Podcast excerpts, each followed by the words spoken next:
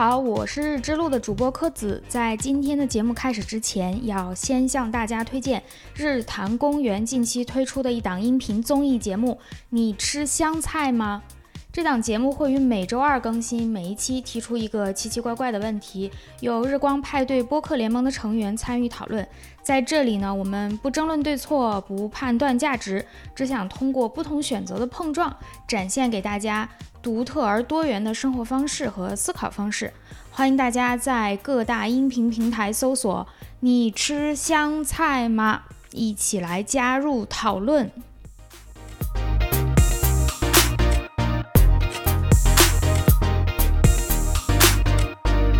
Hello，大家好，欢迎收听由日坛公园出品的《日之路》，我是主持人柯子。今天我们请到的嘉宾是王斑斑斑斑老师，斑斑老师打个招呼。好，嗯，大家好。今天班班老师他的研究方向叫佛教美术，这是日之路从来没有出现过，就是不管是宗教啊，还是艺术啊、美术，我们还没有请过，有请过音乐类的嘉宾。嗯，这方面还是头一次，我非常的紧张。虽然我说我不紧张，就请班班老师给我们讲一下吧。嗯，对。科子不要紧张，因为其实佛教美术早就在我们生活当中的方方面面，包括语言啊，包括你刚才说音乐，像昆曲啊等等，它都是受到佛曲早期的那个佛乐的很深的影响啊，是吗？对对，呃，好多呃相关音乐的，还有包括服装，还有大量我们日常生活当中所说的话，像天花乱坠呀等等，这些都是来源于佛教哦啊，就是像维摩诘。居士维摩诘像文殊问集呀等等这些，对它都来源于这个佛教，很多很多。对，所以说其实你虽然不认识他，他还是很认识你。对，这种文化传承已经由来已久了。嗯，我就当时感觉怎么说不太好聊这个主题，在于佛教对于大多数普通人来说就是太熟悉又太陌生。哎，熟悉的陌生人。嗯。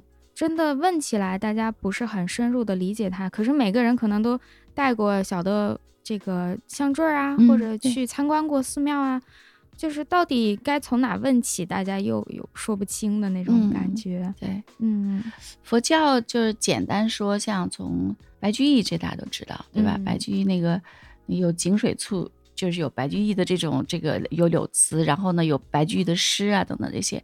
就其实白居易呢，他。他最重要的一点就是他很朴实，他对于佛教的这种，他是个虔诚的一个佛教徒。嗯，他就是说诸恶莫作，众善奉行，就是佛教。这就是说明到唐代的时候，佛教其实已经是没落了。他民间化了以后呢，他就开始谈到一个行为规范。哦，但早期的佛教不是，早期的佛教呢，它更多的是。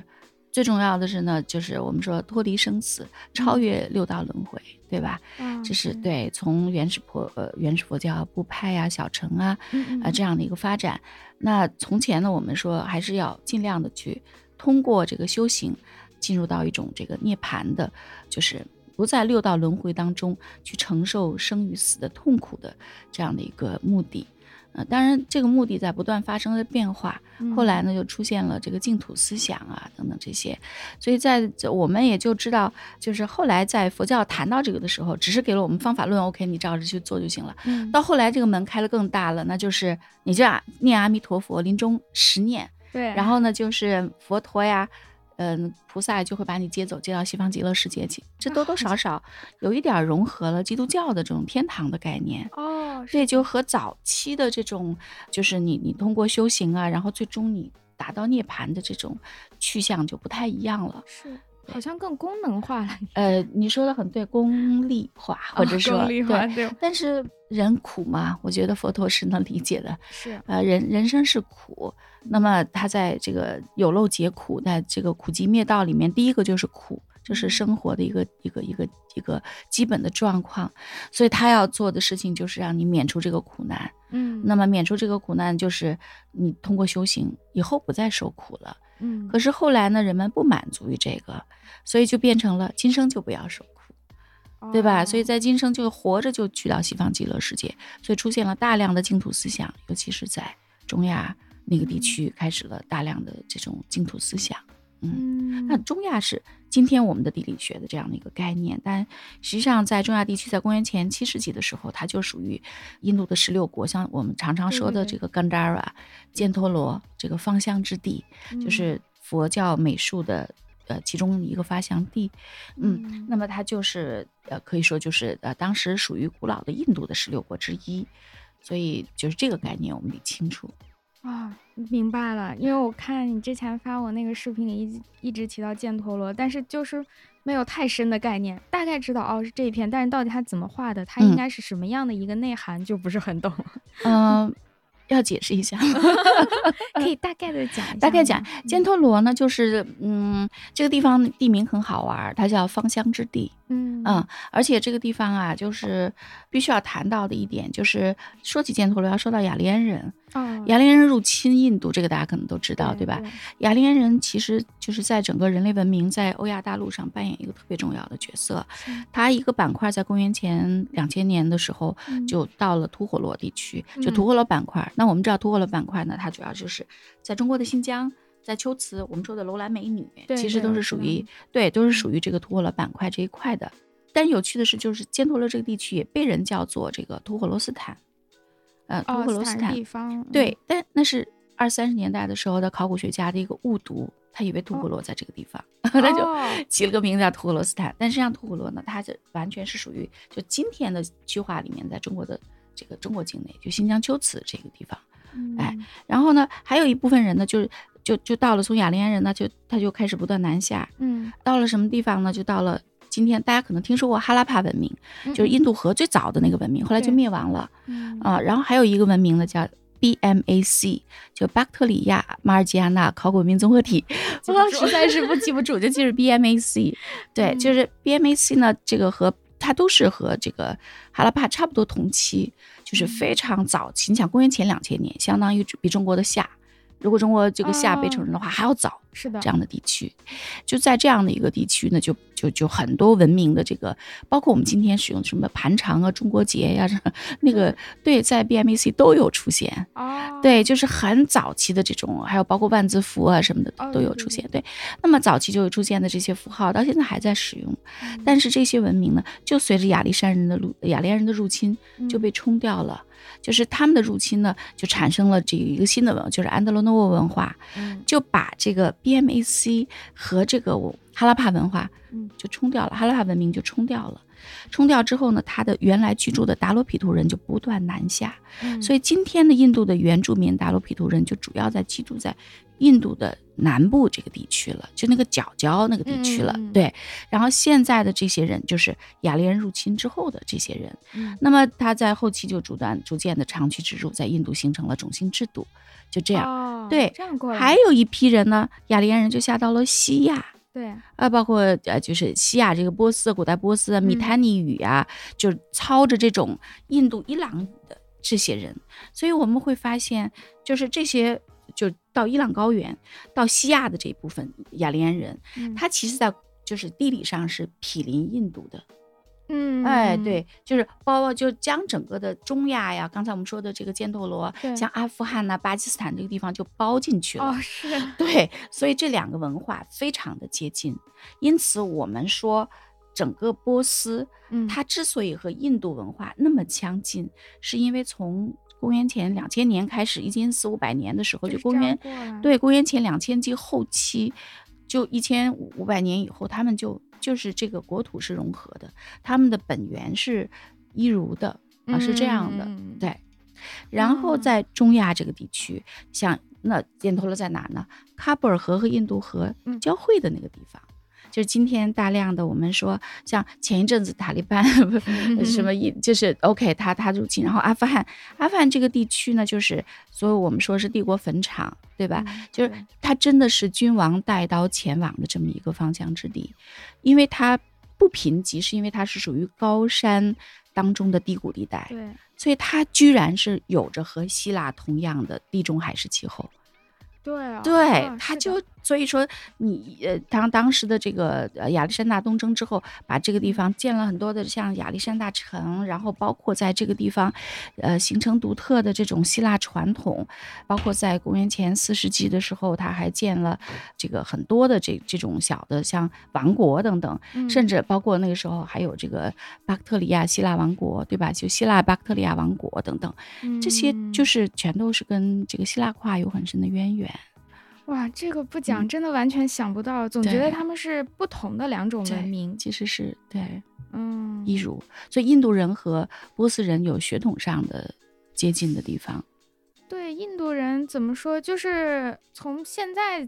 的来看，很多人就就是说，西方人会把它当做东方人，嗯，但是我们去看印度人，又显然跟我们长得不一样。我们的所谓的黄种人里头，不会去把它考虑进来。我觉得你这个问题其实特别的专业啊，是啊，对，因为我们今天在谈东西方的时候，我们应该先厘清什么是东方，什么是西方，是吧？对，然后我们如果切一刀，第一刀呢，当然我就不详细讲了，我们切在中国的横断山脉啊啊这个地方，然后我们再切一刀，我们就可以切到。这个印度，对吧？然后我们再切一刀，实际上就是波斯和希腊之间要切的，就是这么不断切。所以说，我们讲这个两河地区，我们常常说近东。什么叫近东呢？它这个东不是指的我们现在所看到的传统意义上的这个东方，嗯，对吧？它这个近东呢，有点接近于波斯这样的一个。那你如果针对于希腊来讲，那两河包括波斯都是属于东方。那是是这样的，所以说传统上的这种对于东方的这种概念就不太一样。对，大家心里的对自己的那个位置是东是西，其实是不太一样的。对对，参照物不一样。对对对，参照物不一样啊，这样理清了一些基本的 概念。对，嗯，然后就想问一下，包括我们对于佛教认识，肯定来自于它是传入中国的，那么大概是什么样一个时期？传中国的时间呢，叫就是基本上我们官方的记载，嗯，是在这个呃，就是永平十年，但是它有四种说法，嗯，就是公元六十八年啊、六十四年啊，甚至七十年呀等等，就是六十到七十年就期间这样的时候，它是有一个比较精确的数字，是吧？对对，因为是个官方有有记载的，有一个标志性的事件。但是这个事情吧，就是。就是我不知道你问这个问题，一个个都搞得很专业。对 对，就是他实际上，你看西方有个法国啊，因为法国人家马伯乐，他就一直就觉得这个东西的记载它不对啊，就是因为他觉得你这所有的记载都是在基本上六世纪之后回过头来看倒推出来的，对吧？他是这种说法，但实际上呢，我我觉得。也差不多，这个时间也差不多，就是公元一世纪到二世纪左右的这个时间，嗯，那这个是差不多的。但是我们有一个误读，一直认为张骞出使西域的时候，可能带来了佛教，或者说跟张骞有关系。对，那那不是的，因为张骞是在公元前一百五十四年啊，就就这个关系是在公元前这个一世纪，就是他要早于这个官方记载中的佛教进入中国。啊，我觉得也应该是这样，应该是先慢慢的民间有，然后被注意到，再记下来。哎。对，对，所以说很专业，就 在于，就其实佛教是在官方记载，就是当时这个永明帝夜梦金人，就是这个皇帝梦见了个金人儿，是吧？然后呢，其实呢，就就是那个佛陀，对吧？然后开始呢，将他博士景庐啊等等，将他引进中国。但实际上，就是我为什么说你刚才说的这比较专业呢？就是它图像啊，肯定还是要先于思想，嗯，进入到一个地方，因为图像传播起来很容易。哦，这就是你讲的那个 佛教美术要早于佛教进入中国。对对，大家先看到了一些，是不是其实就是商品这一类的东西？嗯，这搞得你好像就是非常了了解一样，因为你又说到一个商品，我在假装。呃，对，因因为实际上是这样的，就是商品这个东西，就是说，你比如说你去印度，印度主要的佛教美术呢，它有这么几个。发源一个，我们说它就是恒河和印度河，对吧？那么我们说这个佛陀他主要传法在恒河这个地区，嗯，他没有去过印度河，但是印度印度河呢却成了他的印度就是佛教美术的发祥地之一，对吧？然后另外一个是墨图罗，啊，那么那么他他这个这个恒河的这个地方的一个补给站在当时就是瓦拉纳西，知道，就是呃恒河夜祭。啊，就是恒河夜祭，然后那那那个地方既有这个特别盛大的烟火，嗯，呃，典礼那隔个二百米就是烧尸体的地方，嗯，啊，很多老人在恒河岸边等着去往他们心里的天国，对吧？对，那是那那就是那个那个那个地方。那么这个瓦拉纳西，我觉得简直是乱得一塌糊涂。那个那个都市，我认为世界上最乱的城市，但是它又有着那么悠久的传统，让你又觉得如此着迷。那么在这个瓦拉纳西地方呢，离它很近，就是有一个地方叫萨尔纳特，也叫鹿野园。嗯，它实际上等于是几条商道的补给站。在令你补给啊，就河流恒河的这样的一个一个所在地嘛。对，在这个地方向北到了墨图罗，又到犍陀罗。墨图罗和犍陀罗是两大佛教美术发祥地之一，就是它的这个。造像出现了第一尊佛陀，我们说佛像的故乡，对吧？出现了第一尊佛形佛佛像，但是究竟是哪一个不知道？我觉得其实不重要了，对，因为他们在一定的时期，像贵霜帝国的时期，他们都是属于贵霜帝国的，对吧？基本上也相差的距离也不是很远，都是属于印度北部吧，偏北这样的地区。然后呢，它还有一个方向呢，就是往。西南走，尤其是往对往西南就偏西，像我们说的这个桑奇大塔呀、巴尔扈特呀、呃阿占陀呀等等，一直到孟买，嗯，然后再往南方呢，到阿玛拉巴提啊，然后这个龙树山呐，这些石窟啊等等，全部都是就是这三条线是佛教美术的主要路线，但是它是非常重要的三条印度的商道，嗯，对，包括。这个佛教传到中国的时候，他都得依据商旅，依据商旅，就是这个，呃，僧侣们他得靠有人保护，他要依附一个团体。那当时就是经商，就是经商，对吧？来来往往的这些商道走在沙漠当中，对吧？那么这些僧侣要依附于这些商道商旅们，嗯，而这个商人呢？他们也是一路这个风餐露宿，对，要碰到很多意外的情况。他们需要自己心灵和精神有所皈依，所以他希望僧侣们给他们带来心灵上的一个依托。其实是一种共生的关系，对，是一种共生的关系。而且你看，当时最早的这个，为什么最早我们说出现的僧团是在这个徐州，叫彭城和洛阳。对，就彭城和洛阳僧团，是因为商人肯定不会到那犄角旮旯的那个穷乡僻壤，他一定要到大城市去，是的，对吧？所以洛阳啊、彭城都是当时非常繁华的地方，对吧？然后呢，就基本上是丝绸之路东段向东亚走的这些地方，那么就是商团到了，僧团就到了，嗯，哎，就是这样的。所以说，跟整个的僧侣和商人之间的关系是非常的密切的，然后包括很多寺院。他要给商人呢，给这些商人提供一些，就你给仓库，有东西可以放到这儿。而且很多僧侣呢，当时还是一些他们自己也做国际贸易，对他们也也做国际贸易，要依靠这些僧侣来提供一些一些商品啊等等这些，这些我们在文件上都可以查得到。那就是从最开始这种所谓美术文化艺术进入中国的时候，大家其实没有把它当做一个宗教来看待。对，为什么这么说呢？因为我们看在你看东汉时候，嗯，或者早期，就要再早期，就就是它有一些这个佛教最早的雏形，它像那个在这个四川的狮子湾汉墓啊，包括东汉的这个这个一些钱币上面，嗯嗯，它最早出现的这个佛陀的形象呢，它都是。它有个头光，然后呢，呃，无畏印呢，犄角啊等等，肯定是佛陀没问题。嗯，但是它是和很多神灵放在一起的，尤其在墓葬当中用的比较多，所以呢，它并不是一个祭祀的主题，它更多像是一个就是丧葬当中所使用的，就是一个诸多神神格当中的一个。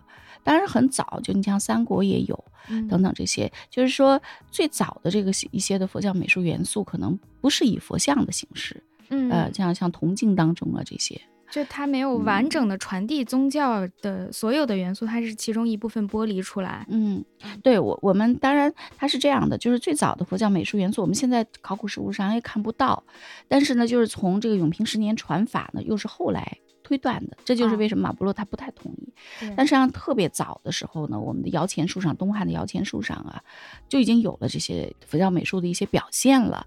所以说呢，我们呃也是认为佛教美术应该是早于佛教传入中国，因为它已经很广泛了，它已经很广泛使用了。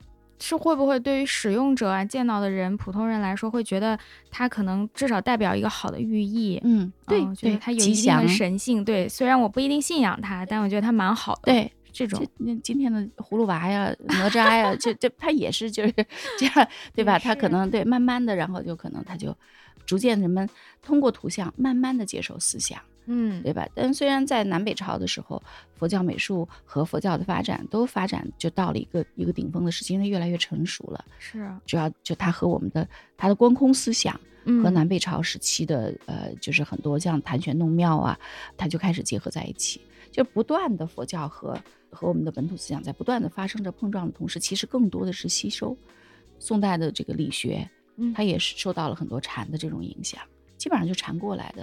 啊嗯，它的就是外来以后都会有一个本土化的一个过程。呃，一定会本土化的。嗯鉴于我们华夏的这种强大的兼收并包的这种能力，确实，好像这嗯个话题一直是中华文化中的一个就是主要的内容。对我们如何学习？对嗯，对，这跟什么有关系？是我们就比如说我们说到神灵，就是我们会把我们会把很多神灵当成接生婆儿，我要儿子，或者是或者是 go between 是吧？媒婆对吧？你你你你让我找着一好媳妇儿是吧？嗯其实就是我们其实相对而言，为什么呢？我们这个地方就地大物博。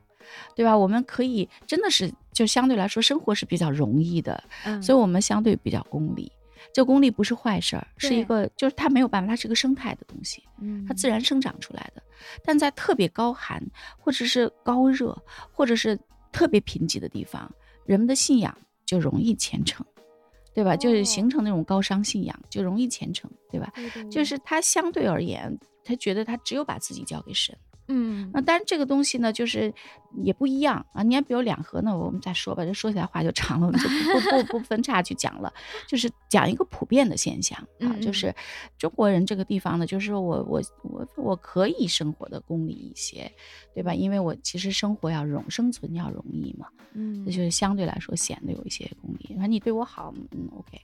对，你要是不然呢？对。有人说过，就是中国人信这个宗教是嗯很现实的，你有好处我就拜你，没有好处就不管了。因为我有大把的神，他多神嘛，他对他有他大把的可以拜，因为他农耕文明就这一点就是这样的，就是你你风所谓风调雨顺，嗯你都要依靠这个这种所谓的神灵，是对吧？你所以它相对而言，就从除了技术之外，它特别依赖于这种天气啊、气候啊、等等这些，嗯对，所以它势必是多神的。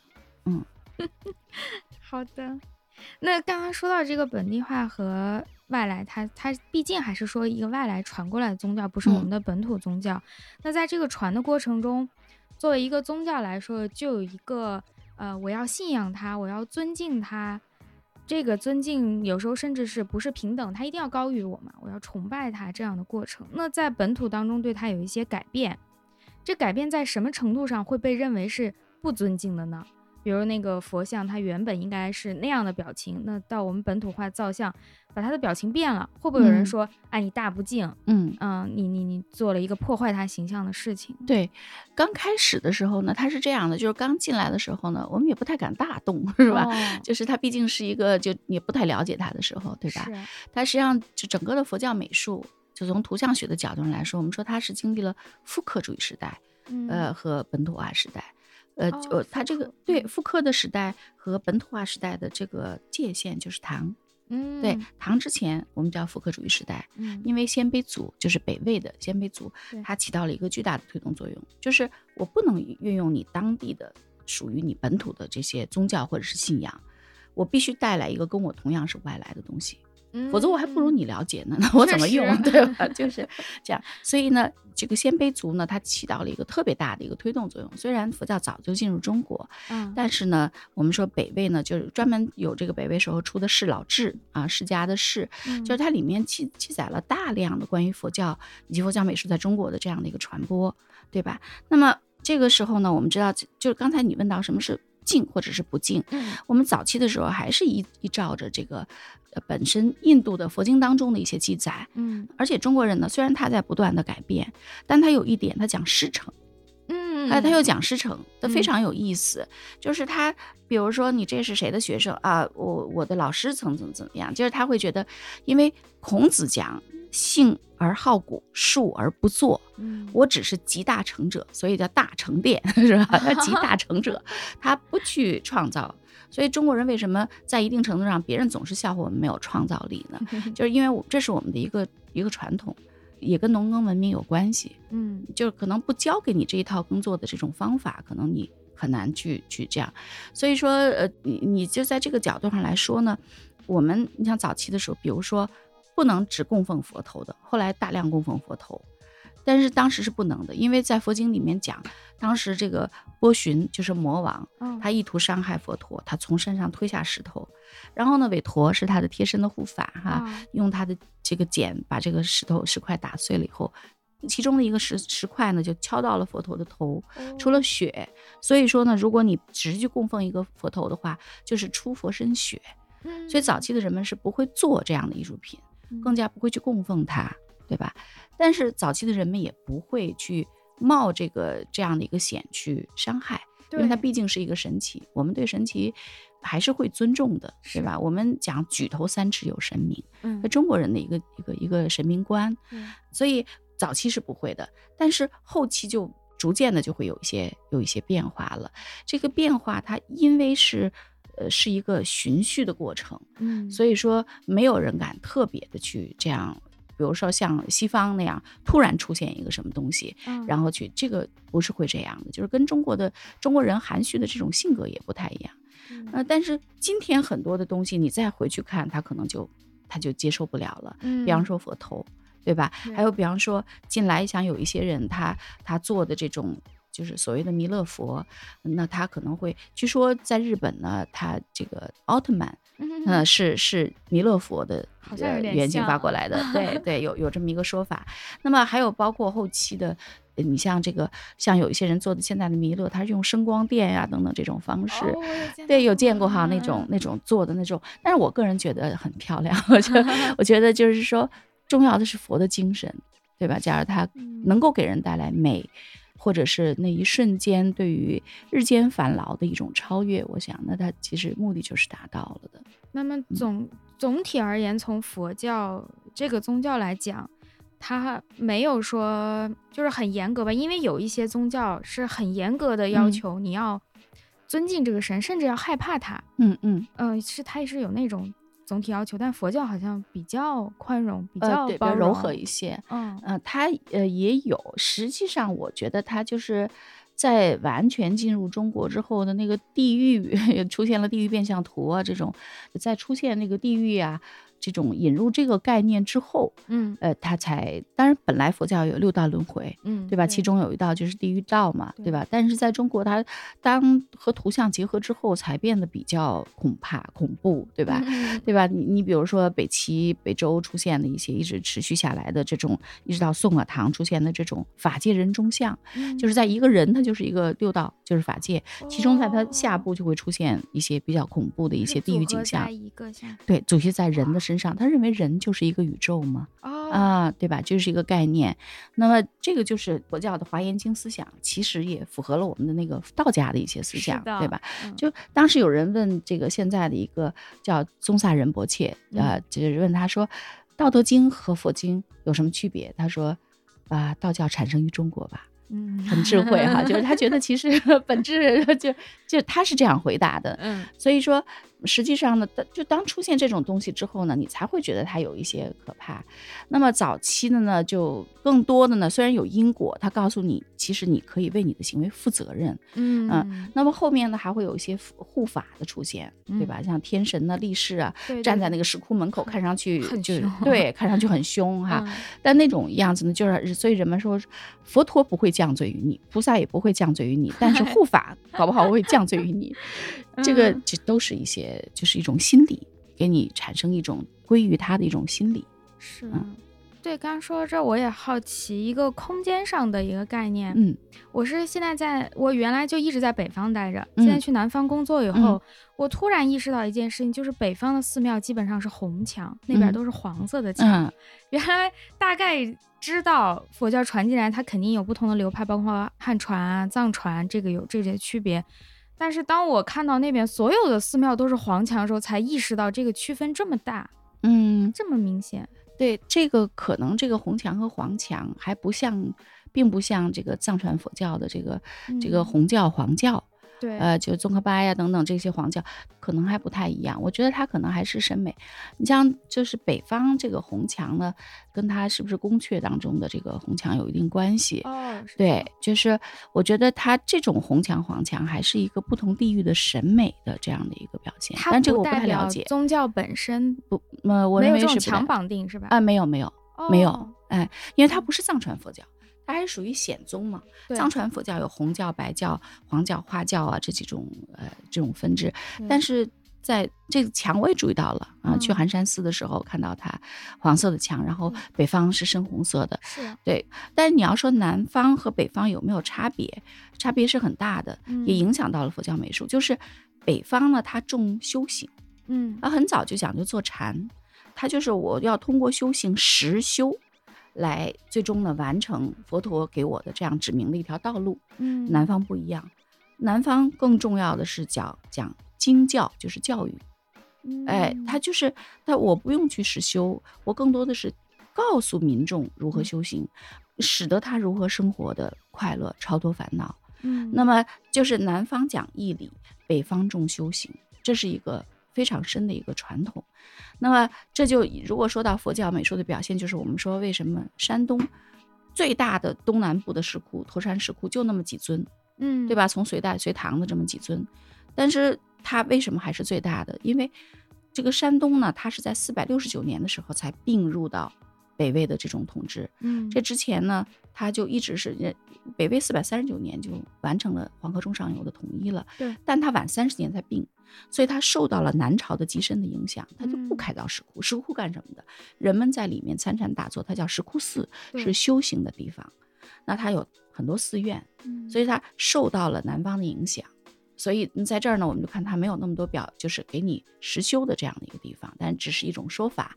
但是我们也看到了南方和北方的这样的一个差别，造像上也是。青州隆兴寺它的这种差别呢，就是更加禅味很浓。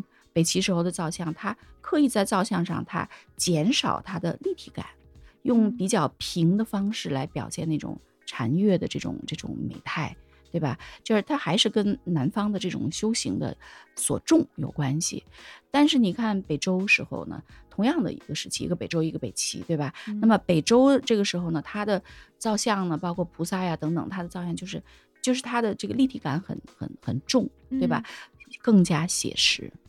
它一个是写实，一个是写意。我们从这个佛教 美术的表现上来说呢，就更加是这样的。所以你一看这个时代，就你一看这造像，他就会说话，他就告诉了你时代，告诉了你的地域，啊，就但他又跟他的这个所信仰的这种呃呃义理的背景有关系，和修行的习惯和流派有关系。嗯，所以我们说它是一个生态产物。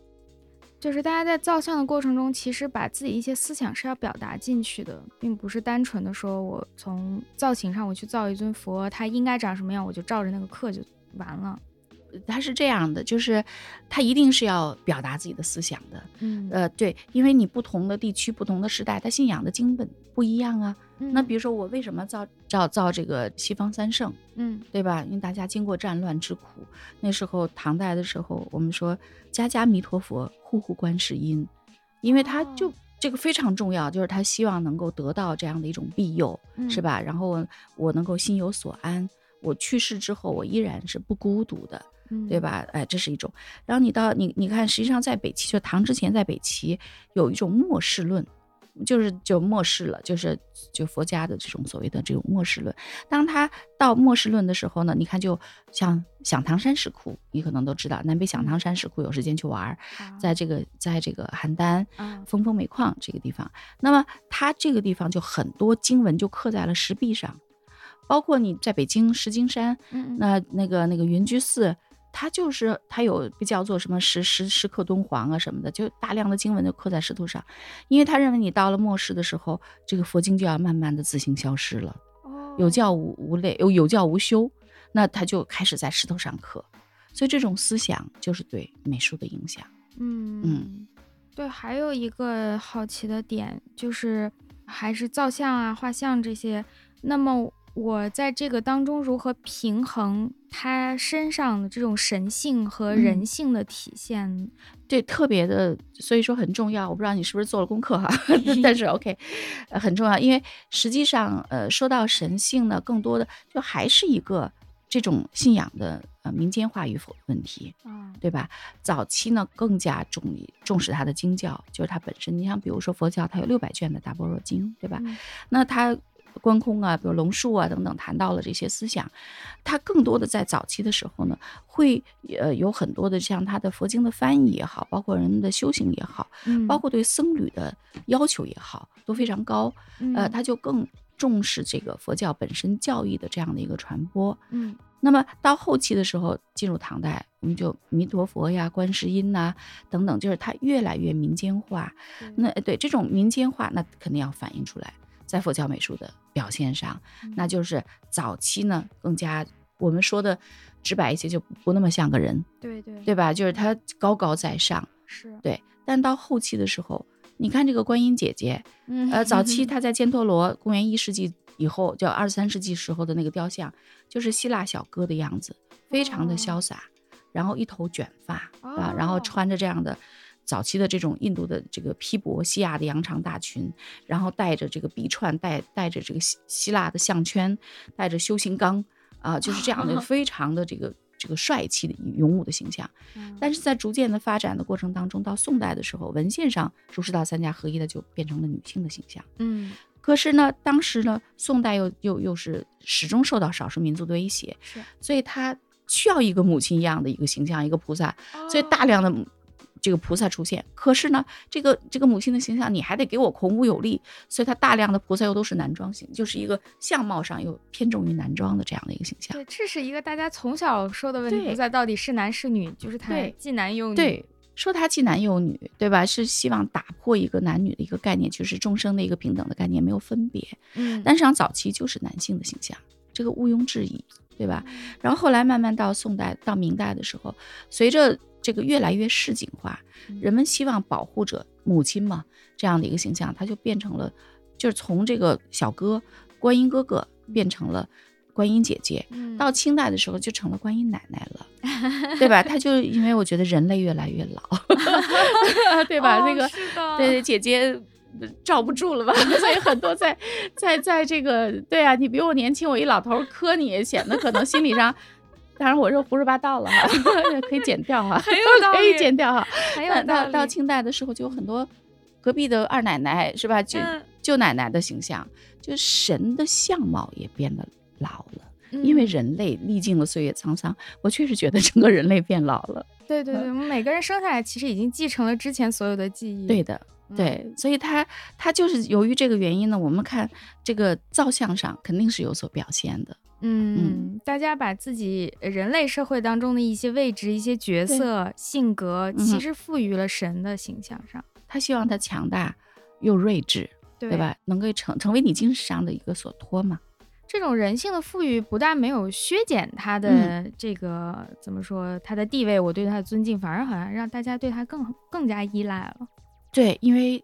就是未知太多了，社会的发展、技术的进步，只能让人越来越就是心理上是弱的，是。因为只有手，你看现在好多老人都不会使用那种智能手机了。哎，是啊，现在每个人就是整个社会变得越来越快，可是落下的人好像越来越多。就是他就有点像，虽然我很不同意，但是会想起那种那个斯宾塞那种呃社会达尔文主义。是的，对。但是，所以我希望我们真的，我再 说个题外话，我我觉得我们稍微慢一点，等等那些，就因为我是一个就几乎类似于功能性文盲的这样的一个人。对他们说我是人家是，比如说手表是 waterproof，是 computer proof，或者是 对，或者是 technology proof，那你。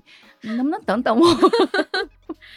但是真的有这个感觉，嗯，就现在现在出门都要看各种码，是，确实能在大街小巷见到不太会使用手机的人，哪怕每次做核酸排队的，一定会见到一两个老人在那里，就是弄不清这个手机，一身大汗，很难很难受，就是他们承担了的，就是建建设了。呃，是对吧？然后后来他要承担这个建设的这个结果给他们带来的不便，这是一个，这但是很难啊，确实很难，这个这个 gap 很难弥补。但是我想，我们总是要有这个意识的吧？对，至少有点意识去等一下，或者说技术的进步应该会让大家生活的更便利才对。对，它不应该是一个悖论。对我们之前有过嘉宾，他是做这个计算机技术，但是他们关心的就是如果如何用这个技术让这个残疾人啊、老年人啊、儿童，对他应该更好的使用这个东西。如果你这个技术只有专业人士能用，它不是一个好的技术。嗯。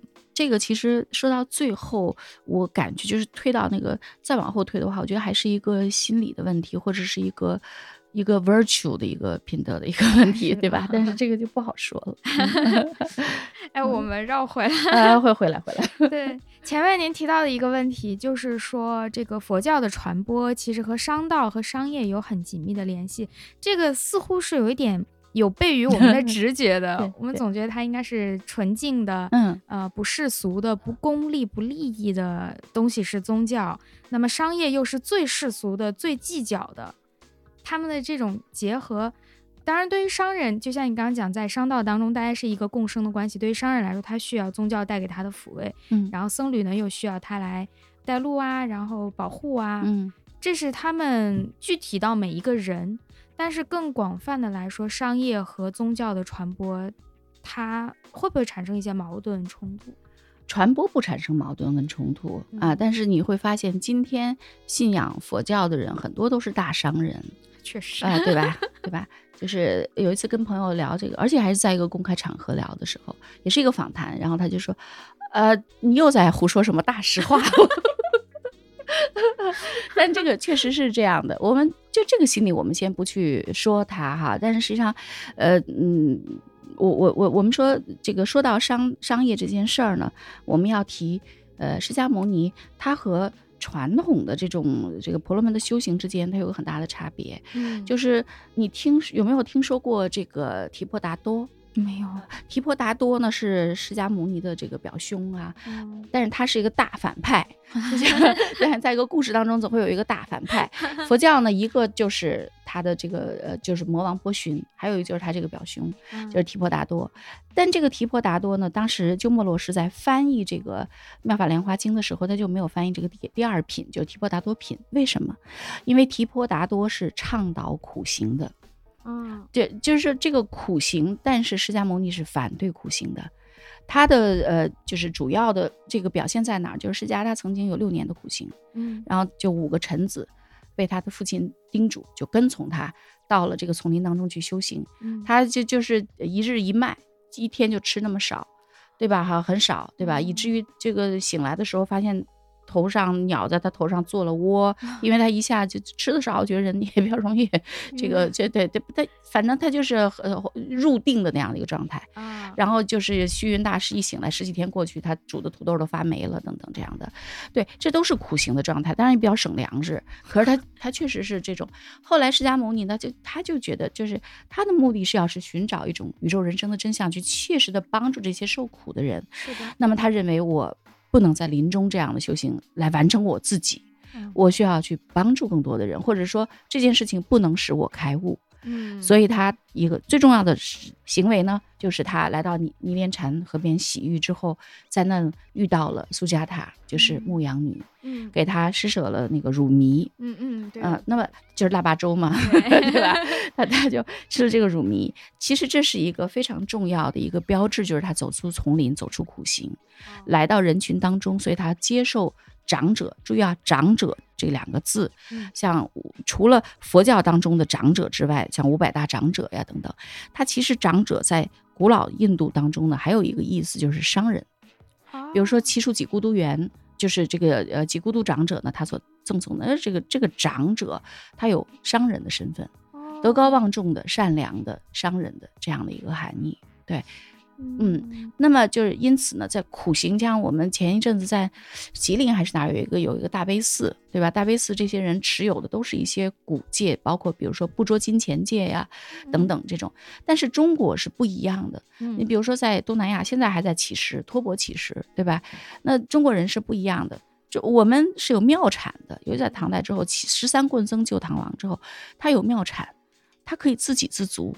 我姥爷在。就是我的母亲的家乡是正定，嗯嗯，那有一个兴隆寺，对吧？那我姥爷的爸爸 和兴隆寺打了一场官司，就觉得就是你的你这个庙产，我不知道是什么样一个纠结哈，就是他们要分出来盖一个学校。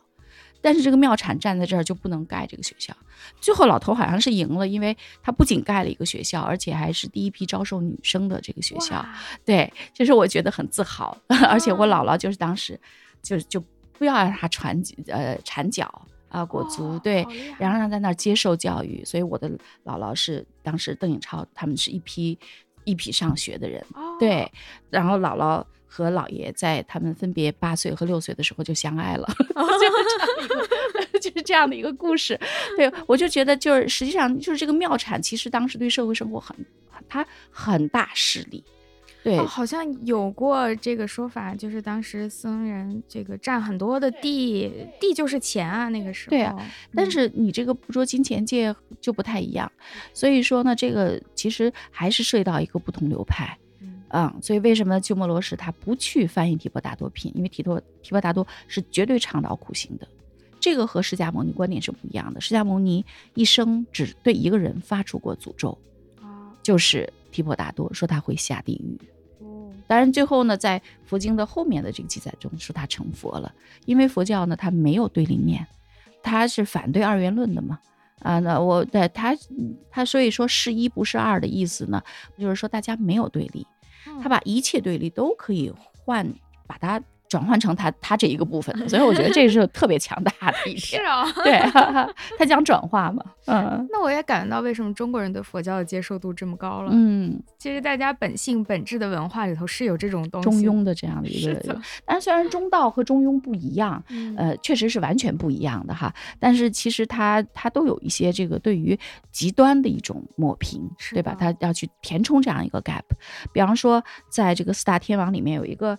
弹吉他，弹，sorry，琵琶，Oh my god，弹那个琵琶的一个形象哈。但实际上，他很多人认为就是说，当时就谈到这个琵琶这个弦，如果你这个琴弹的太紧，它就会断掉，它松就弹不出曲调，哦，对吧？对，所以说呢，你要走一个中道，对吧？你你你不能那个过于极端。所以在佛教当中，就是你要最大的限度的叫和光同尘，嗯，哎，其实也和光同尘也是佛教当中的语言。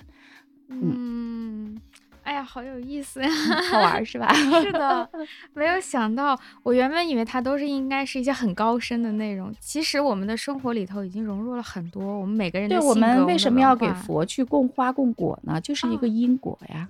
哦，是这样啊，对，因为大量的后面的这种说法和前期都不一样，它就变成表法了啊，它就表法，你拿的那个剑，它那个就是用剑砍除烦恼。对吧？要要就就跟把慧剑斩情丝，把慧剑斩烦恼是这样的一个一个含义，对吧？然后就是说，其实后后期的很多这种变化都是为了表法。四大天王早期呢就是驻守南瞻部洲，后来就变成了风调雨顺了。就是他慢慢的和本土的文化，主要是和人们的脆弱相融。是的啊，我想起来有个笑话，就是雍和宫是北京硕博的精神家园啊。对，反正我自己也就是快毕业的时候就天天在那里。对，嗯，包括我觉得我求子，我我我觉得真的是特别好玩。其实佛家它，你不要去考虑太多别的东西，因为它是个生态，就它自然生长出来的，嗯，对吧？我觉得就是随着不断的进步，人们越来越脆弱。人们因为他就是任何事情好像都失去掌控了，所以他就是要祈求那一份心灵的安慰。嗯嗯，所以无可厚非，我觉得。我也觉得啊，嗯，挺正常的。大家就是没有必要遮掩自己的脆弱和无能。呃，对，你的所求都是最正常不过的吧？是，对吧？嗯。还有刚才您给我讲那个鬼子母的这个问题啊，聊天。刚才聊到鬼子母，这就其实回到我的。专业，嗯，呃，我研究的方向更加偏重于就是呃佛教美术的跨文化溯源，嗯，对，就是我们了解到的很多的佛教美术的一些器具呀等等，它其实都来源于西方，嗯，对，所以今天人讲言必称希腊，啊，对吧？那对，雪莱还曾说我们都是希腊人呐，等等这些，对，实际上言必称希腊是不够的，在我看来，因为希腊的文化。它就是公元前八世纪左右，对对吧？七八世纪左右的它的这个古风时期。但是这之前呢，比如说米诺斯呃呃米米诺斯文明啊，什么这个迈锡尼文明啊等等，嗯它就是整个的这个文化都受到了两大文化的很深远的影响，一个就是两河，嗯，被称为希腊文呃希腊文明之父，对，还有就是埃及希腊文明之母。对吧哦？哎，这两种文明，那还有包括你再往这儿呢，它有安纳托利亚，嗯对吧？加泰土丘的公元前六千年左右的这种这个肥硕的这个大母神女神两边的狮子，一直到对我们今天佛陀两边的狮子，对吧？哦都产生着深远的影响，对吧？然后呢，就是这一切的这种表现，我们就其实佛教美术它只是一个载体，嗯对它一直可以完全进行习俗，它是由公元前四世纪亚历山大东征，在他东征的过程当中，长驱直入，进入到了南亚次大陆。嗯所以在公元前四世纪的华士城有非常多的希腊的侨民。后来呢，西呃，亚历山大回到希腊之后，还有很多人没有回，就留在了刚才我们说的中亚这个地方。嗯，所以这个地方在公元前四世纪开始到三世纪、二世纪形成了什么帕提亚王国，就早期的波斯帝国，然后就是哦对帕提亚离它很近的塞琉古，然后帕提亚等等，就是我们说的安息帝国。对对，然后早期我们有大夏，就是希腊巴特克里亚，对吧？这就是跟史书跟我们的史书息息相关。然后呢，而且在后来的发展的过程当中，帕提亚当中的一支又要想独立，形成了印度帕提亚王国。哦，对吧？然后呢，又从这个巴克特利亚人又逐渐的呢又分出来，又形成了印度希腊王国。然后呢，还有一个斯基泰人，就是斯基嗯泰人，包括萨尔马提亚人，就是北部草原的这样一批人对，他们又又经过迁徙，又到了这个印度这个地方呢，就又被称为印度斯基泰人。嗯你看这三个地方在哪儿呢？他们的交汇处就是犍陀罗，嗯就是巴基斯坦、阿富汗这个地区。嗯对吧？所以呢，你想多重的文化在这个地方，而波斯就毗邻中亚，嗯我们原来管这个地方叫阿姆河地区嘛，就这样的一个地区，它的文明势必是经过一层又一层的考古层，对吧？然后不断的文明的堆积，图像的融合，对然后它形成了一个就是非常兼收并包的佛教美术的一个，将它的翅膀吸落在了这一片非常宽容的土地上面。嗯然后将这个种子种在了这一片很肥沃的土壤上，它开花结果，产生不同的形形貌，但它本质上是一样的，本质上在图像上非常的接近。鬼子母它实际上是一个很多人说，哎，它是就在印度也有，但印度的鬼子母就很晚了，它出现的不是特别早。它虽然也有记载，但是我们不要忘了，印度本身也是希腊化的产物，是的到公元前四世纪就已经进到这里了，对吧？嗯就先不要提荷波斯和西亚的雅利安人的同宗，我们先不提这个，嗯就近期而言是这样的。那么我们看鬼子母的身上，我我就聊天儿，但是我不不细说了，因为这个嗯。东西太复杂了。它是伏尔图纳呀，然后包括阿塔尔加提斯，然后包括这个很多希腊的母神的，最早的伊什塔尔女神、嗯。伊奈娜女神，嗯。然后呢，几乎所有的女神最终呢，包括呃有可能是酒神的女祭司嗯。啊，我们叫 Miniac，这些人的合体，最终到了鬼子母的身上。鬼子母呢，就是母神。我们说，其实佛教完全不是相信大母神崇拜的，因为佛教是一个反本能的，就是强调自我修行，反反本能。婆罗门教是本能的，叫祭祀万能，动不动我就去祭祀。嗯嗯我也不知道信什么，我呼吸恍兮，香料冲天，这 呃，就是冲天。从前的香料有点类似于，有点类似于这个骨科碱呐、等等这些，就啊让人产生呼吸了恍兮的这样的一个状态，对吧？嗯哎，但是佛教不，佛教让我我们去清醒的回归自己的自信，嗯对吧？他就是，这就是，所以我们说他不信母神，母神是一种原始神，对吧？对是一种哎，但是佛教不，你看释迦牟尼佛他出生七天的时候，母亲就去世了，他是由姨母养大的，而我们不能说佛教它那个歧视女性哈，并不是这样的，个不是一个概哎念，对，但是佛教呢，的确是不允许早期不允许他的姨母出家，阿难三次祈请才允许女性出家。他嗯认为女性出家将导致这个佛教提前衰落五百年。嗯呃，所以他其实我我认为就是他实际上是反对这样的一个本能，嗯反对最早期的这种大母神崇拜。对，但是西方一直就是人类就是大母神崇拜嘛，到现在观音送子是吧？确实，嗯，那么但是鬼子母它就是要要在这个地方，就是在中亚这个地方出现。嗯然后呢，在呃，我们还当然我们一直在出现到明代的壁画，法海寺壁画，然后这个毗卢斯壁画等等，这是明代的。然后实际上到这个印度呢，就是它在阿占陀石窟，嗯呃，它在上上线到二世纪，下线到七世纪的这个阿占陀石窟龟子母也有出现，但是。呃，鬼子母的早期的原型就是在中亚地区，它是一世纪左右出现的，嗯它就有很多这样的一个传统，而且这个母神在西方不完全是产生和生发，因为它有太阳神，基本上是万物生发之神。鬼子母哦就是这种母神，更多的是一个什么？就是所有的这种母神身上几乎都具有某些极端暴力的邪恶的一面。鬼子母就是这样的一个人。哦，是 的，对他，对吧？鬼子母就这样，他要吃别人的孩子，都有有五个孩五百个孩子了，对对，还要一天吃别人两个孩子。佛陀去教育他，佛陀去教育大母神，这就是一个对本能的一个反抗。嗯所以，呢，鬼子母这样的一个西方的一切神灵的一个一个一个最早生发的这样的一个神器之一，他在佛教是一个被教育者，他是一个嗯臣服者。所以这这个是有很很浓厚的一个象征的意象的，当然这个就不展开讲了。因为我我的感觉就是，嗯我听到这儿的感觉就是，它这个。呃，母神它并不是代表说女女性啊什么这么嗯肤浅的意思，它好像代表是每个人身上的那一个部分和呃你对，对本能的那种。它是一种什么呢？就是因为从前的人呢，他更他要面对人会死去，对，对，所以说母神身上呢有一个死而复生的这样的一个意象在。嗯，对它，它不完全是一个就是我产生了，对吧？嗯我我能够呃 produce，对它是我灭掉之后我重新超拔。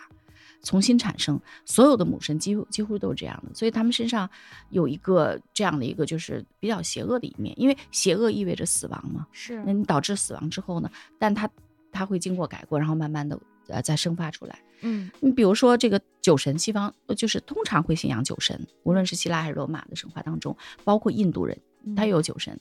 印酒神后来逐渐的就变成了这个呃 Jambala Kubla，就 Kubra Jambar，在古代印度就那个大肚子的那种，那个我们叫这个丑人的这种这种嗯形象哈，巨皮罗这种形象。那么这种形象呢，其实这种酒神呢，他他的这个祭司都是必须要把自己的孩子吃掉。哎，才能有资格成为酒神的女祭司的。所以我我个人有一个观点，就是说母神身上是有酒神女祭司的特点的，而在这个鬼子母的造像当中，就有她这个她的丈夫班舍家手里拿着跟酒神一样的酒杯在喝酒的这样的一个画面。而且呢，这个班舍家后来呢，结合当地阿富汗地区的法罗神，嗯就是财神，就生发出来我们后面的藏传佛教当中的黄财神财宝天王。嗯哎然后呢，这个甚至呢，这个班舍家呢，无论从它装束上，包括它的这个职能上，它就变成了西域地区的都巴毗沙门天王，也就是北方多闻天王，嗯对吧？对就这种这种，它就不断的这样的一个变化。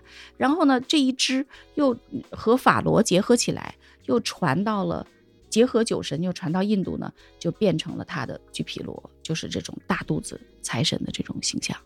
哦哎，就文化与文化之间交织在一起，嗯神灵与神灵在不断的传播的过程当中，只是换了一种方式保佑着人们，充当着人们心灵的寄托。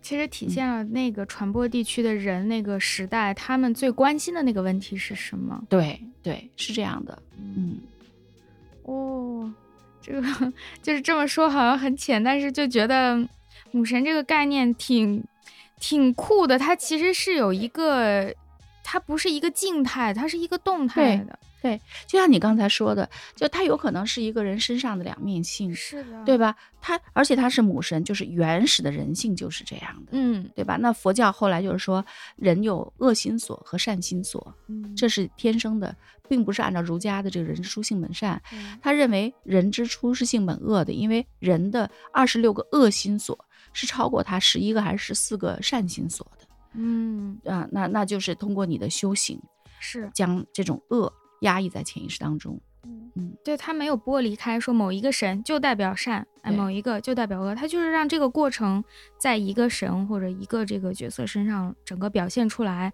其实他给你一种希望，就是你如此之恶的一面的话，你是有可能再重生的，有可能变好，你可以被教育，非常对，就是这你看湿婆派，湿婆对吧？他就是一个毁坏之神，对吧？然后包括包括你去看那个宙斯，嗯，对吧？就是这些神他都具备人的某一面，就是尤其是越早期的神越是这样，后面就不是了。我们的神，包括佛教的神，就被加工了，嗯，对吧？他就变得非常的高大上。嗯嗯，就是他，就是人们后来他形成了完备的道德观了嘛。嗯嗯，他形成完备道德观之后，他就将这种本我的意识，就是他超我的要求提高了。嗯，他对超我的要求提高了，他他就是那种神，其实就是更是一种超我的一种表现嘛。嗯嗯嗯，哇，太有意思了！我觉得还想再聊十期。对呀，就是时间时间不够了，时间不够了。嗯。还有对前面我们聊的时候，闲聊时候提到的这个药师佛，这个我也挺好奇的。我去拜的时候，经常会见到，就是它的名字是如何来的。那么总体来讲，它掌管的是什么？它是怎么样一个历史？我们刚才讲这个鬼字母的时候，我们其实聊到了有相关的一点啊，就是。你像呃南美人他会吃骨科碱啊什么的哈，或者会会会这种，其实它最早呢这种东西还是用于置换，这种置换的目的还是为了通灵嘛。嗯，就早期的这种人类，那他对于这种自然的这种呃畏惧的这种心理、敬畏的这种心理，那肯定恐怖是非常重要的一个，就是人类发展的驱动力。对吧？对，所以说呢，他人们就开始要进行祭司。这个母神呢，最早呢，就是它是作为女祭司存在的，所以母神是早于男神存在的。那但是后来随着父性父系社会的这样的一个发展，然后男性的力量增强，女女神就退而求其次了，然后男神变得力量非常的广大，对吧？但是。呃，就是这个按照这个董博老师的这种观点，是苏公义啊，苏州的一个呃呃，就是丝路学者，对我我谈到的，他的观点就是觉得，他说你你男性啊，这个先天呢，他与神通灵的，你像他第六感的确是不如女性，所以他通灵的能力可能不如女性，因此他要借助手段，什么手段呢？香料啊。致幻剂，对吧？所以这种，所以我们说香料本身是干这个用的。为什么一祭祀就点香？古今中外都这样，对吧？不是说跟他沟通吗？用那个对对对啊，对啊，是要沟通啊！你呼吸恍兮，你就沟通了。这样沟通？对啊，对啊，对啊，就就这样的嘛。你佛教早是早期是没有这个东西的，对吧？它就是因为它要让你清醒的修行。嗯，基督教也是没有的，它要让你清醒的修行。这种高级宗教，更多的是反本能。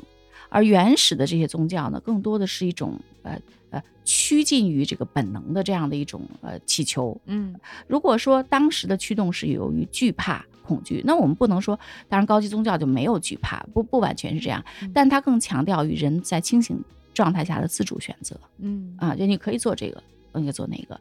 那么其实药师佛呢，就是李林老师的一个观点呢，他就是说。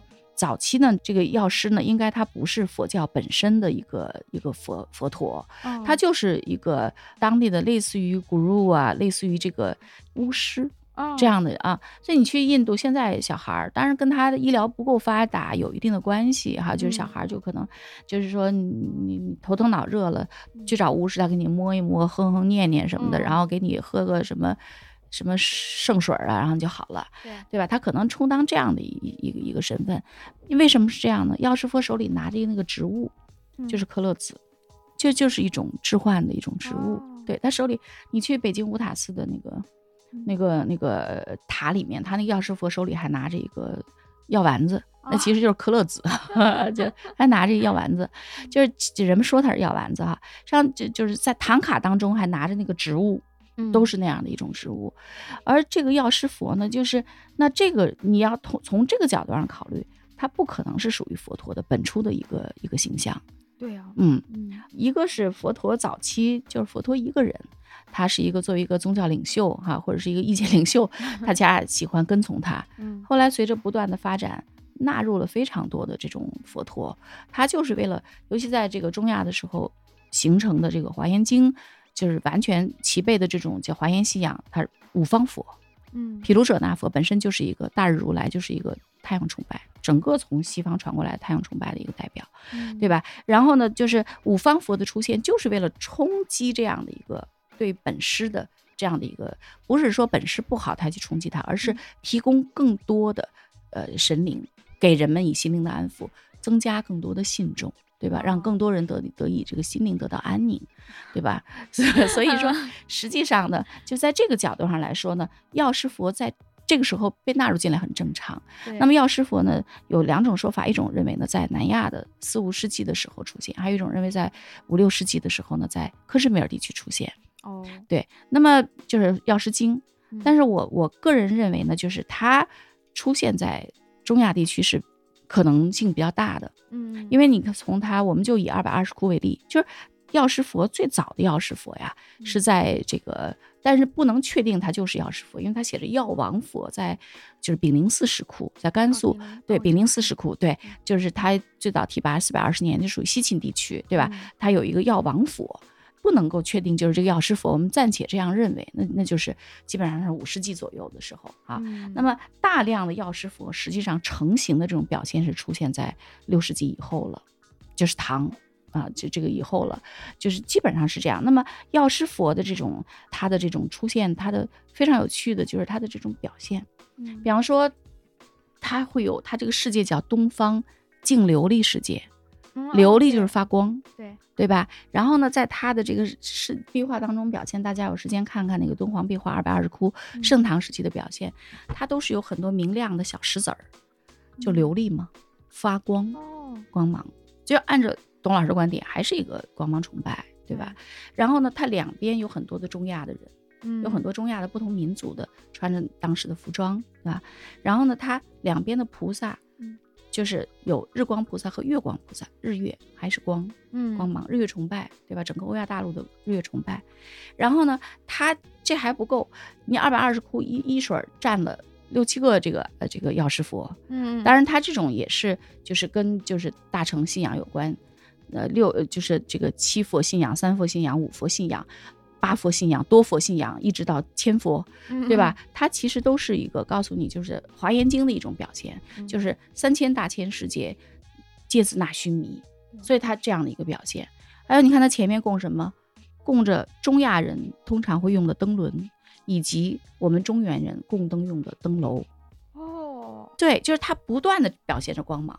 对，就是我们说地中海气候也比较冷，可能 让他特别希望温暖。你看那时候的 犍陀罗的那个那个服装，就是那种厚重的大衣，对吧？哦，是啊，对对，就是他光芒光芒崇拜吧，他也不是因为冷，他他他埃及他也信仰太阳神，对吧？这对，就是他一直在在不断的这个这个光芒崇拜在不断的推进。所以呢，在中亚这个地区，刚才我们说那么多那么长的一个历史，它就就形成。所以在这个地方产生这个佛陀，至少药师佛的这个美术表现，有可能是在这个地方成型的。嗯，所以它带了很浓厚的光芒信仰的这样的一个表征。嗯，所以健康光芒这应该是相连的东西。对它后来它也是个净土，净土思想嘛，就是不完全。你看早期涅槃。嗯，它实际上涅槃呢，就是非生非死的一个状态。大家其实后来就是变成净土，更多的净土的表现。嗯，大家也还是跟就是那么多的我们说君王带刀前往，在这个呃公元早期的时候，公元一世纪左右的时候，呃，甚至是前公元前一世纪的时候，呃，就出现了大量的王朝美术，就吐火罗斯坦的王朝美术，对吧？就在那个地区。然后后来呢，这种吐火罗美术呢，它就和这个。佛家就它逐渐渗透到了佛教的美术当中去了啊！哎，你你特别多，我我那个课程当中，我我我那天还在找大量的图，就是他当时的侵入的势力，对于整个佛教美术产生很深的影响，对吧？从佛教的几种坐姿，不管是这个盘着腿的这个家趺坐啊，还是呃垂足椅坐，就是两个腿耷拉下来的垂足椅坐，对对吧？中国就你比如说就没有，他垂足椅坐相当于他必须坐在高足的坐具上。中国是席地而坐，啊，对吧？这个其实都跟草原民族的有影响有关系。然后包括他交脚座，交脚座，萨尔马提亚就是斯基泰王国，对吧？萨尔马提亚就是他在里海啊、黑海这个附近的这个这这这种交脚座，对吧？全部都是这样的一个外来文化的影响，就是当时王朝美术对于佛教美术的渗透所产生的这样的一个影响。所以你看，因此呢，就这一些影响杂糅在一起。形成了佛教，那么它势必也会有很多外来的神奇在充实进来，嗯，对吧？因为信众越来越多，他就会将自己所喜爱的各种各样的形象，哎，诉求啊等等，全部都加进来，所以它就像一个雪球一样，越滚越厚。但是所幸它没有太多黑化的东西，对吧？对吧？这些佛陀呀、菩萨，他们就变得像一盏一盏的灯，闪亮在各处，让行走在各处不同的人们都能够预计这些灯光，找到属于自己的乐土。嗯，哎，我我觉得这是佛教特别棒的一点。确实，嗯，大家可能具体诉求不同，具体的关心的问题不同，但是那个最本质的那个希望过好日子吧，就说直白一点，这个是完全趋利避害嘛。对。然后我不希望跟人起冲突，对我希望平和的过过我的日子，这个是一致的。哎，嗯，那就是佛教对于我们现在，其实它的美术艺术，对于我们现在的这种现代生活、普通人的生活，嗯应该也是有影响，只是我们没有注意到，对吧？对啊，就是刚才我说的一些语言上，嗯，包括艺术上的这些影响，是吧？就是很多佛教呢，它主要是要分，一个是它的经义教义，嗯，对吧？还有一个就是它的这个美术表现，对吧？你从经济教育上就不要提了，我们说的与人为善呢，诸恶莫作，众善奉行啊，等等。其实如果没有他，我们当然老祖宗也是有的，对吧？对我们呃《太上感应篇》也是告诉你，不然你要遭报应啊。道教的这种哈，呃，当然道家美术是晚于佛教的，这个是肯定是这样，他借鉴了很多佛教的这个东西，是这样的表现形式是这样。那么佛教我们在生活当中而言，嗯对？吧？我们喜欢熏个香啊什么的，对吧？嗯其实还是跟这个佛教的这种广泛传播之后的影响有一定的关系。嗯我们虽然讲焚香抚琴，但焚香抚琴也都是比较晚的事情了，哦对吧？？哎嗯，但是香料呢传入中国呢，基本上就是张骞带过来的，嗯，对？吧？然后他呃，据说他还头带回了狮子，那可能是我觉得可能一些物质文化的一些，就，像像像比如说他做做出来一些艺术品啊等等，嗯但是也确实有狮子运过来，但是后来那个过不好，然后又伤人，就给弄死了，也有有这这这那没就是他他这个不太适合，因为我们本土没有狮子。是，但是你看，现在银行前面什么，它都经常有狮子哈，一个一个衙门前面经常有个狮子什么的。我们讲，因为狮子在在印度呢讲勇猛精进嘛，它是这样的一个代表哦。但是实际上狮子呢还是从西方过来的，最早加泰土丘、安纳托利亚的这种大母神两边就有狮子，然后呢还有抱一个小狮子。后来的两河当中的吉尔加美什也嗯抱狮子，到一直到波斯进进去进行这个 tribute 进行。贡献的时候，就是纳贡的时候，他也抱狮子，就是狮子，而且一直出现在比如说两河的女神，那个暗夜女神呢，包括这个伊斯塔尔两边，他和狮子之间都有很深的渊源。当然，我们说有可能嗯。表现的是一种人和自然的关系，人嗯希望通过女性的柔和的力量，使使自然和我们不冲突嗯啊。就像他脚踩狮子呀什么的，这种就特别多。啊嗯但是你你你就是，所以我们今天在狮子这样的传承，如果靠转就仅靠西方，没有佛教的这样的一个推动是很难的。对，所以说你看这个比比皆是的狮子，狮子滚绣球啊等等这些都有关系。我们老觉得这是传统文化，啊中国的文化，实际上都反而不是。对当然有这个呃，像清华的李静杰老师，他就谈到了一个，就是说这个二龙戏珠就有可能来源于，就是二龙戏珠是我们太传统的东西了，对觉得啊它有可能就来源于龙头鹰，就是犍陀罗菩萨两个龙中间交着雕着一个珠子。这个珠子呢，实际上早期是六棱形的，就是摩尼宝珠。嗯，而这个龙的形象，我们说到龙呢，其实也是外来的啊、就是是吗？我们都觉得这种长条龙是咱们中国东方的龙，西方是那样的龙啊像恐龙那样。但是它实际上这种我们的长条龙呢，其实特别早就出现了。当然，我们最早出现的像红山文化呀这种玉猪龙，它到底是不是龙，你也不太清楚，对吧？是猪吧？我啊，觉对得。，它就这个 这个不好说。呃，那那我们叫它玉猪龙，我们就先放它一马哈。但实际上呢，就是公元前五世纪的时候，我们今天龙的形象，就是中国龙的这样的一个大量的这种形象，就已经在乌克兰这个地区就形成了。啊，哎，就已经形成了公元前五。那你再往前做，就是追溯的话，那它有一种龙叫做怒怒龙啊，就是这种就我们说 fierce fierce serpent 这种嗯怒龙的形象，它就在很早的这个两河地区，大概在公元前中亚述时期吧，公元前十六世纪到十二世纪的时候就已经形成了。这种这包括加西特呀这些呃，这是这个地区就就已经形成了，就基本上相当于我们的就是夏呀这种时期，对吧？就就已经形成了。然后呢，到后期这个这种像有个小胡子、有角，对吧？然后这个这个这个有鳞等等啊，那基本上就是在这个公元前五世纪的时候就已经形成了啊。那么我们大量的这个龙的出现，比方说，呃，不论是你是西周啊，呃，你还是就是后来的这个东汉时期的这些龙的形象呢，令形都没有超出太多，对吧？大致看起来都是一样。对对，所以你说龙的形象也是也是也是这样的，对吧？啊，但是我还我就我就我有一次说到这个的时候，其实挺伤人的，我就觉得他觉得我的中国我们是龙的传人，对对吧？你你这样说，但实际上我们要了解到一点。我我其实反对的是一种说法，说我们华夏文明是孤岛文明。哦，我觉得我们从来都不是孤岛，我们的文明就是一直在世界文明的这样的一个，我们在在和世界文明在进行不断的积极的融合，这是我们的优势，这是我们的优势。我我们到现在，我我说句不好听，我不是 OK，真的不好说 OK。那日本和韩韩国还在席地而坐啊，我们早就已经高足了。对，其实他们的文化是要比我们传统很多，包括号称很爱学习的日本。对，其实他传统那部分是很传统的，对，很很很 stubborn 的。嗯，但其实我们是恰恰是非常智慧的，就是不要看你这个文化或者你这个元素有多悠久，而要看它融合的能力，对吧？然后它也在不断的影响，看我们对于整个东亚的影响。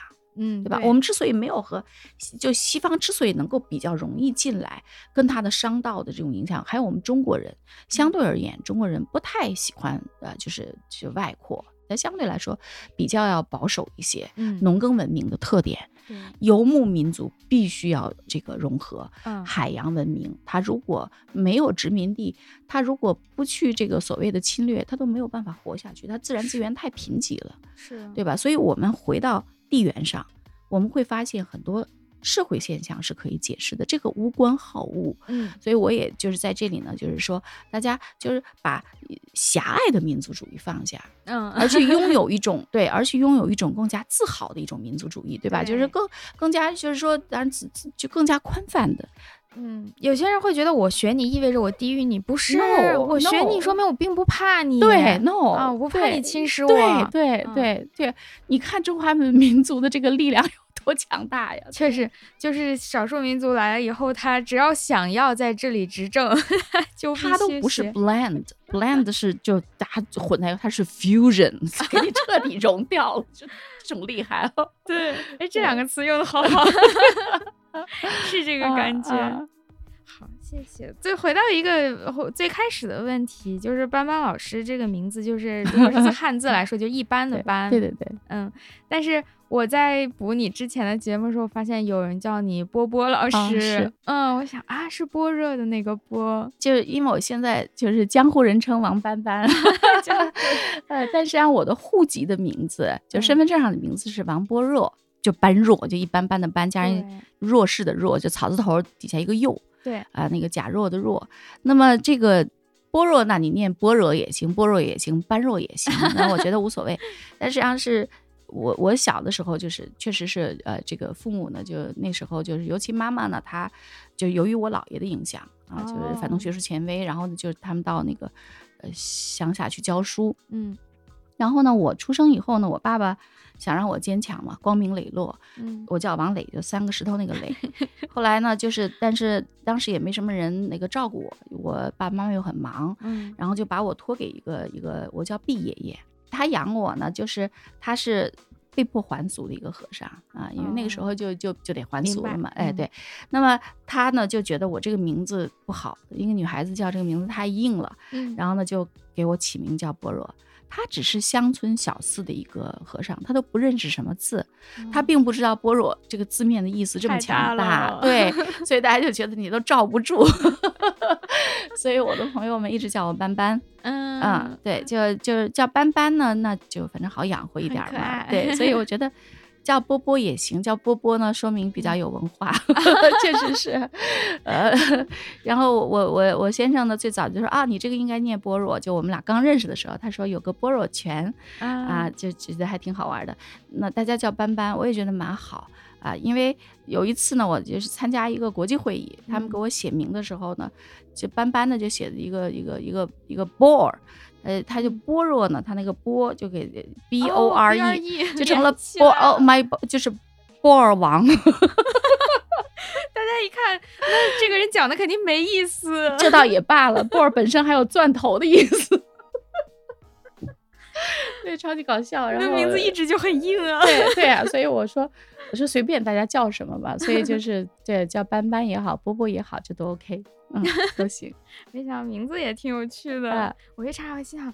这也太巧了，这是有 家学渊源吧？像这样的名字和专业如此相关的情况，对，就反正好像有有一个一个就是被命定似的，好像你要做相关的这个研究。但是我觉得是我的乐趣吧，就是这个做这些图像学，因为我我觉得其实我妈说我在天天做的事情都是看图说话，一点都不错。我们去看的图像学的东西其实就是这样。但是你说完觉得嗯很有道理。今天。哎，时间有限，也只能先聊这样了。希望有机会能多录吧，或者您要有机会去南京，一定要找我。好呀，好呀，嗯，好好的。然后我们节目最后会有一个小环节，嗯，就是希望你能推荐一首音乐歌曲啊、曲子呀，都可以。那既然这样，我推荐一首叫《Gandara》，就是犍陀罗的一首歌。好的，啊，非常。